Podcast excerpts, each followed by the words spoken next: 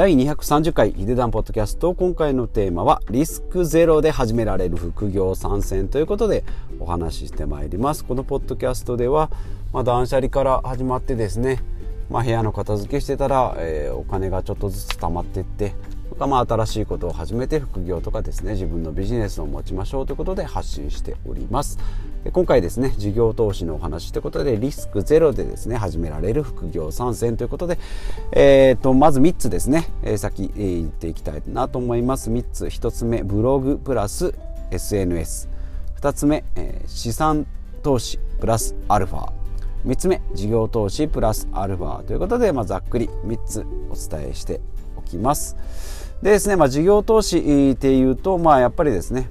まあ、自分でビジネスを持つっていうのも、えー、そうですし、まあ、1本でですねそれ1本でご飯を食べるっていうのが、まあえ、事業家あ投資家だったりするんですけども、まあ、サラリーマンであってもですね、まあ、コロナ禍でですねコロナ禍で、えー、副業のブームがだいぶ来ております、まあ、リモートでですね家でパソコンで、えー、一つで、まあ、スキル身につければですね簡単に稼げることができますよというまあ煽り文句みたいな感じにも聞こえますけれどもそういったことも、えー、いろいろ、まあ、実際稼げる方もいらっしゃいますし、まあ、途中で挫折するっていう人もいらっしゃるかなと思います。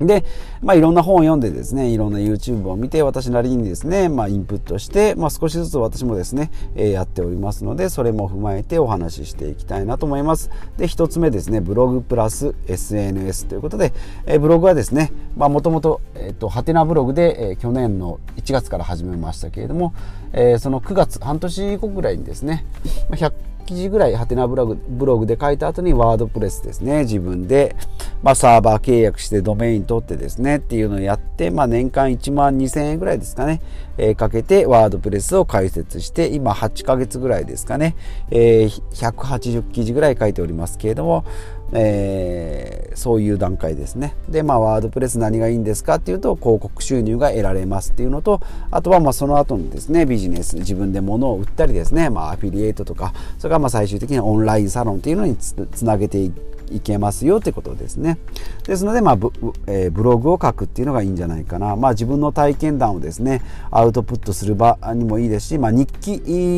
のような使い方もできますし発信してですね、えー、その情報が欲しい人に、えー、新たな情報だとかものとかサービスとか、えー、とお届けすることができるっていうことですね。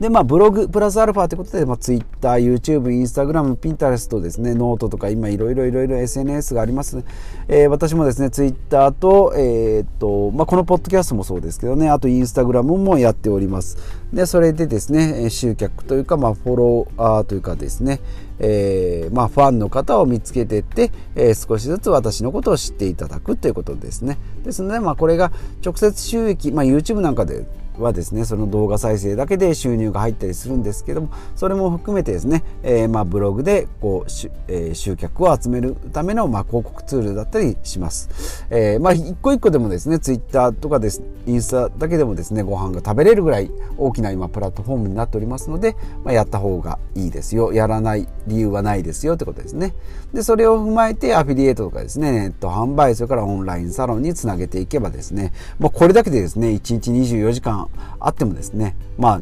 寝たり食べたりしないといけないので、えー、それ以外の時間をあてがってもですねかなり、えー、ボリュームのある内容になるんじゃないかなとまあこれで土台をですねブログで作って影響力発信力をつけて、まあ、収入のシステムを作るっていうのが、えー、一つ目の、えー、事業ですね。はい。で、二つ目ですね。資産投資プラスアルファということで、えっ、ー、と、資産投資というとですね、まあ、お金持ちじゃないと資産家と言われる人じゃないとできないんじゃないのっていうこと、えー、思われるかと思うんですけども、やっぱりですね、今政府も年金2000万、2000万円問題、老後で2000万円かかりますよっていうのがありました。まああれいろんな伝え方、伝わり方があるかと思うんですけども、要はですね、2000万円、あの年金だけじゃ要は足りませんよと。自分でお金を持っとってください。自分でお金を生み出す方法を見つけてくださいねということで、政府もですね、NISA とか iDeCo とかっていうので、えー、もう本当だったら税金取るけど、20%くらい税金取るけどイデコとか NISA だったら税金取りませんし、え節税もなりますよっていうことを伝えておるので、まあ、それをですねやらない手がない、まあ、マイナンバーとかもそういうのも関連してきますけどもね、えー、やった方がいいですよってことで私も NISA とイデコやっております。で、ね、NISA だ積立 NISA だと年間40万円イデコだと月、えーまあ、年間1415万ぐらいですけどね。ですので、まあ、その枠を超えて、まあえ、税金かかる課税対象にはなるんですけども株式投資をやっております。で、まあ、自分の資産ですね、えー、改めていくらあるかっていうのを把握してその中の大体8割ぐらいを株式投資にぶち込もうかなと、えー、思っておりますが、まあ、一気にぶち込むとですね、えー、なんたらショックとかって言って下落暴落にちょっとショックが耐えられないので3年かけてですね、えー、資産の8割ぐらいを株式投資に、えー、ぶち込んでいこうかなと思います。でそれじゃあ何を買うのっていうと米国のインデックス投資 S&P500 種指数とかですね、まあ、国債それからゴールドの ETF ですね、まあ株式投資が、えまあ、7割ぐらい、えー、国債がまあ1割、えー、ゴールドとか ETF がまあ1割ぐらいですかね。まあ、大体これで、えー、ほぼ全部まあ、プラスアルファでま仮想通貨とかですね。まあ、これちょっとあの、乱高下が激しいですね、ビットコインとか。半半分の値段になったりですね、まあ、3分の1に、3分の1、3分の2ぐらいになったりですね、結構乱高下激しいです。ので、まあ、あんまりですね、これに頼ると、ちょっと、精神的にきつくなるので、まあ、大きい資産があればですね、まあ、さらに有利になるんですけども、まあ、少額でもですねコツコツ積み上げる、えー、ことが大事な大事だ大事だなと思いますので、えー、資産投資プラスアルファですね、まあ、仮想通貨とかですね、えー、そういったものもありますので、まあ、今これですねやり方とかブログとか YouTube いっぱい出ておりますので見てみてください。ということ私も解説しておりますけれども、まあ、そういった情報がいろいろ溢れておりますのでそちらもおすすめです。でブログ資産投資が来て最後は不動産投資ですね、まあ、これはですね私が実践や実践してやっておりますけれども戸建ての今1棟ものの築古ですね。まあ200万円。本体価格自体は150万円ぐらいで、まあ、諸経費とか入れて250万円ぐらい、まあ、大体1棟300万円ぐらいであればですね家賃5万円取れば年間60万円。5年で300万でペイできるような感じ、まあ、これがですねアパートになれば4室から6室で1200万から1500万。マンションになれば2 3 0室になるので5000万円以上ということですね。えーまあ、唯一ですねえー、まあ、融資を受けるって他の株買うからお金貸してとかブログ始めるからお金貸してまあ、飲食店だったら融資っていうのは受けられるんですけども事業投資としてですね、えー、融資が受けられるのは不動産投資だけですしあとはですねアウトソーシングがしやすいリフォームはリフォーム業者さん、えー、客付けは不動産業者さん買うのも不動産業者さんっていうふうにアウトソーシングができるので買ったり売ったりっていう意思決定だけをこちらですればですねあとはえアウトソーシングできるっていうのが不動産投資のメリット。まあその分ですね、騙されたりですね、まあリスクは全部自分で負わないといけないってことですね。